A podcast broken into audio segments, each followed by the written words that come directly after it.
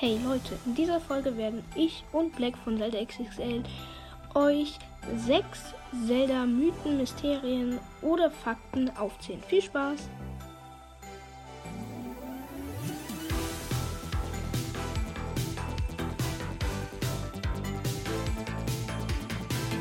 Ganon, König der Gerudo. Leute, das ist unser allererster Punkt. Die meisten von euch wissen, glaube ich, schon mehr oder weniger, wer ich bin oder wer Ganon ist. Kleiner Funfact, egal. Ähm, mal Spaß beiseite. Ja, unser allererster Punkt ist Ganon, König der Gerudo. Inki wird vielleicht auch irgendwann mal reingrätschen, aber ich trage zuallererst den ersten Punkt vor. Also die meisten von euch wissen, dass Ganon laut der Legende, wenn ihr Vanaboris gespielt habt und das danach angeguckt habt und ihr dann das danach angeguckt habt, wie Obosa redet und so, hat sie auch gesagt, manche Legenden sagen, dass Ganon ein Kö also dass Ganon ein Gerudo sei und zu 90% bin ich mir sicher, dass das auch stimmt, weil Inki hat mir gestern was aus seinem Buch vorgelesen, wo drin stand, dass Ganon König der Gerudo sei. Aber was das mit sich aufhat, das sagen wir euch ja jetzt. Und zwar. Eigentlich ist es relativ simpel. Nämlich alle 100 Jahre wird ein männlicher Gerudo geboren. Wie viele von euch wissen, gibt es ja eigentlich keine männlichen Gerudo. Die Stadt ist ja auch nur für Frauen zugelassen. Aber wie gesagt, alle 100 Jahre wird ein männlicher Gerudo geboren. Und da ja auch Ganon eigentlich immer wiederbelebt wird, oder Ganondorf ist ja pro Zelda unterschiedlich, ist es auch so, dass halt immer wahrscheinlich dieser Ganon oder dieser männliche Gerudo, der halt alle 100 Jahre geboren wird, meistens Ganon ist.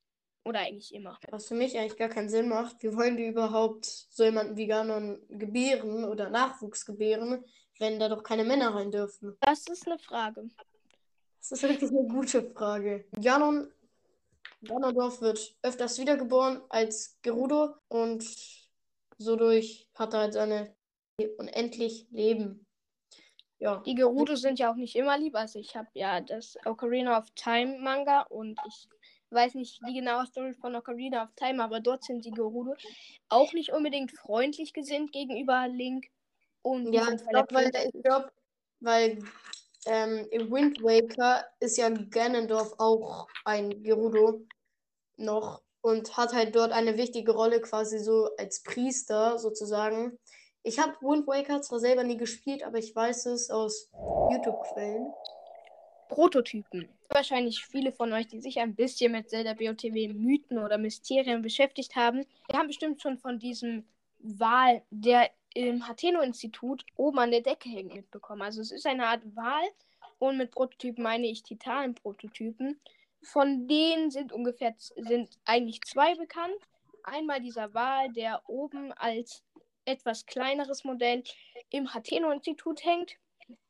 Der zweite ist ein Fernglas, ein sehr großes Fernglas. Dies ist auch in einem, in einem Institut, aber nicht im Hateno-Institut, sondern im Makala-Institut. Wer sich ein bisschen da auf der Map ein bisschen umgeschaut hat, der hat es auch sicher schon gesehen. Ich habe nämlich im Hateno-Institut einen Zettel gefunden. Das ist jetzt kein Witz. Ich habe da real einen Zettel gefunden. Aber ich konnte es noch nicht entschlüsseln. Und soweit ich sehe, ist das Chilianisch oder sowas. Ähm, ich würde sagen, diesen Zettel, den ich gefunden habe, da sieht man auch. Ja, da sieht man die ganzen Prototypen drauf. Da sieht man einfach die ganzen Prototypen drauf. Einmal sie, sehe ich ganz schwachen Krokodil.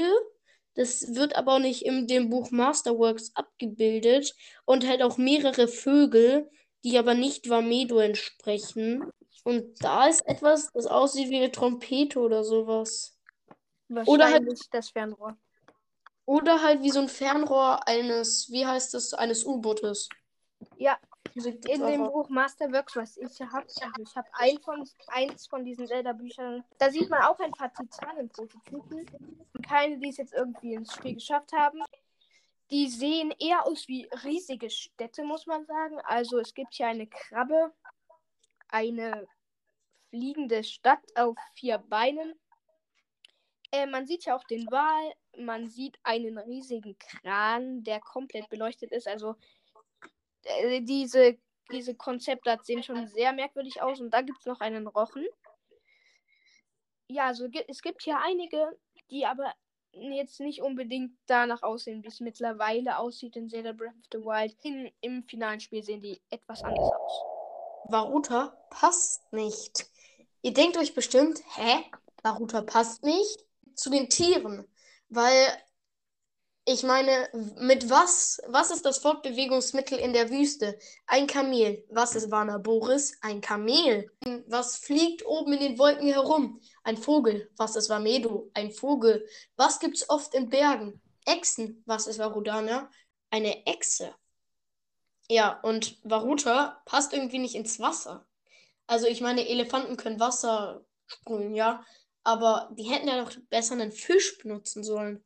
Das ist halt so eine Vermutung von mir, dass die Varuta einfach ähm, als einer der Prototypen angesehen haben, dass Varuta eigentlich nur ein Prototyp sein sollte und dass eigentlich der Wal der eigentliche Titan sein soll. Aber der Wal hat nicht geklappt, deswegen hat man Varuta genommen. Liga und die achte Statue. Wie wahrscheinlich viele, die BOTW gespielt haben, mitbekommen haben, es gibt irgendwo in der Gerude-Wüste eine Gruppe von sieben Statuen. Äh, viele vermuten, dass es die Weisen of Ocarina of Time oder anderen Spielen sind.